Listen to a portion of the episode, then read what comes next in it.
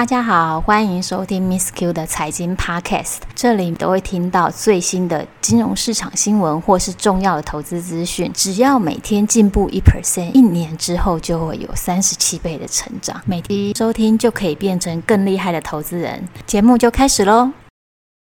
Hello，大家好，今天我们很开心又请到台股的专业投资人参加我们今天节目。那他会来跟我们分享他自己从事专职台股投资的一些心得。Hello，Miss Q 好，各位听众大家好。听说你过去都是年年赚钱嘛？可以跟听众分享一下你，因为这市场也一直在进化，你怎么样去 improve 你自己的投资？谢谢 Miss Q。那首先我要更正。连续的话是十三年，除非是遇到比较大的系统性风险，比如说两千年的科技泡沫，或者是零八年的金融海啸，那当年我都是赔钱的。那其他的话，我应该都是年度结算，应该都是有赚钱的。因为这一路走来，有时候学到的话是跌跌撞撞。我认为说，如果你自己的成功或者是失败的经验的话是经历，但是如果你是看别人的成功或失败的经验的话是阅历，那我宁可说，呃，现在的想要有志于就是股票投资的年轻人，他其实可以拿别人，比如说很强人或者是成功者他的经验来当阅历。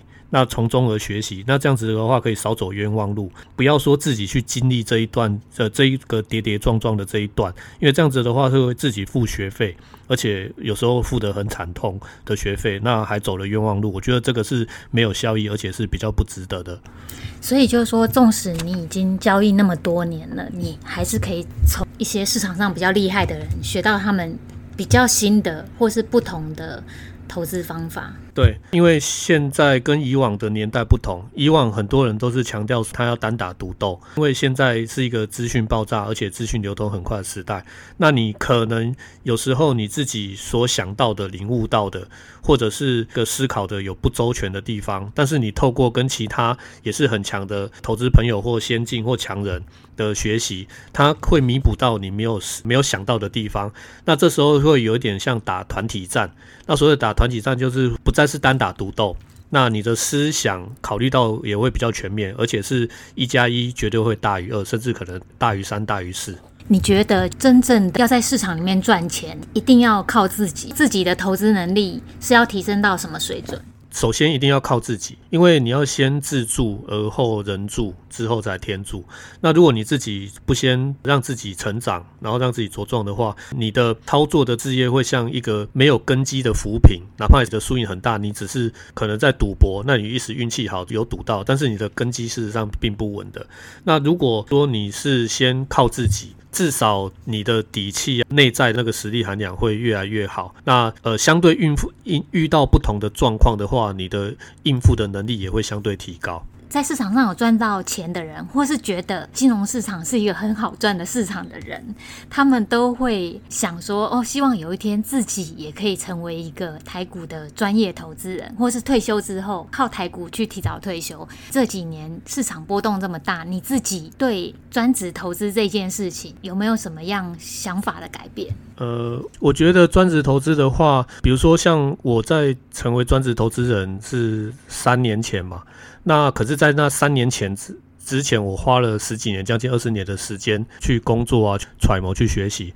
那现在的年轻人呢，其实很幸运，他可以省掉前面的那一段，因为他可以把别人的经历化作自己的阅历，因为他已经吸收学习到了。那我的想法是要懂得自己钓鱼，别一辈子等别人喂鱼。如果你做到了这一点，我认为说，如果你赚到了钱，就是你主动式的赚到钱之后，你的资产越来越大。你可能也要开始相对去思考，说你的被动式收入的资产也很重要。因为就我个人的观点是，如果你主动式的投资，你可能会觉得说当下你的投资觉得哦很开心，然后赚了，那但是你的起伏很大的话，变成你会被这个盘绑架。也就是说，你如果没有起来看盘，或者稍微闪失，不管。今天的行情对你的部位是正向的还是反向的？你的心还会心系于此。可是如果你有把一部分的资产分散到被动式收入的资产，那这时候哪怕你就好像是以前有一本书《富爸爸与穷爸爸》，他也是强调被动式收入的重要。这样子的话，会让你的投资的心态更长远、更健康。你过去二十年都是做波段赚价差，不是以零股息为主。对。但这三年来，你投资的想法，或是你对你自己的投资组合，尤其历经了疫情之后，有什么样的改变？呃，我的想法是因为在这。三年之前，因为我有领薪水，虽然说哦，我有付出劳力得到了薪资的回报，那可是成为专业投资人的时候，你心里要有一个自觉，不会有人付你薪水。这时候你的所有的收入都来自于你主动式的投资。如果你今天生病了，你没有去看盘，甚至没有做当冲、隔日冲或做波段，就赚不到钱。那被动式收入的好处是，它等于是这三年，如果呃你把它转到是呃相关的有被动公司收入的资产，它等于是替代了某一种程度替。代了你在这过去这十七年，你的薪资收入，而且你的部位越来越大，这部分被动式收入的重要性就越来越提高。这一部分应该是说资产的波动性变小，但是它的品质变好，也就是说你获利的品质提高了。而不是说单看报酬率，如果全部 all in，主动是很爽。可是事实上，你的风险跟报酬是正相关的。所以，如果你单看这样子的话，其实你获利的品质并没有比较好。虽然说你感觉到你好像报酬率比较高，其实操作到一定的规模，不会越来越大。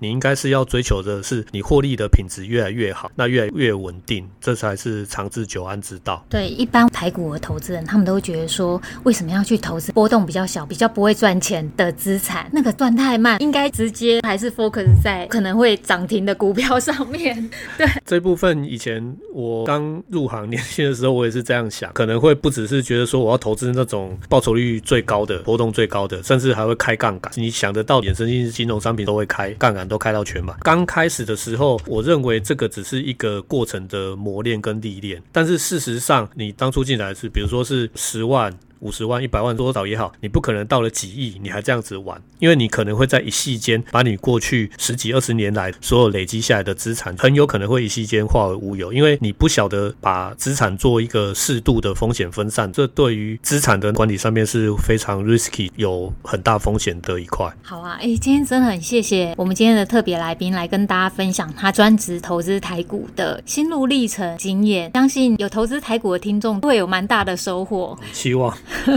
好，今天谢谢你来，我是 Miss Q，我们下次见喽，拜拜，拜。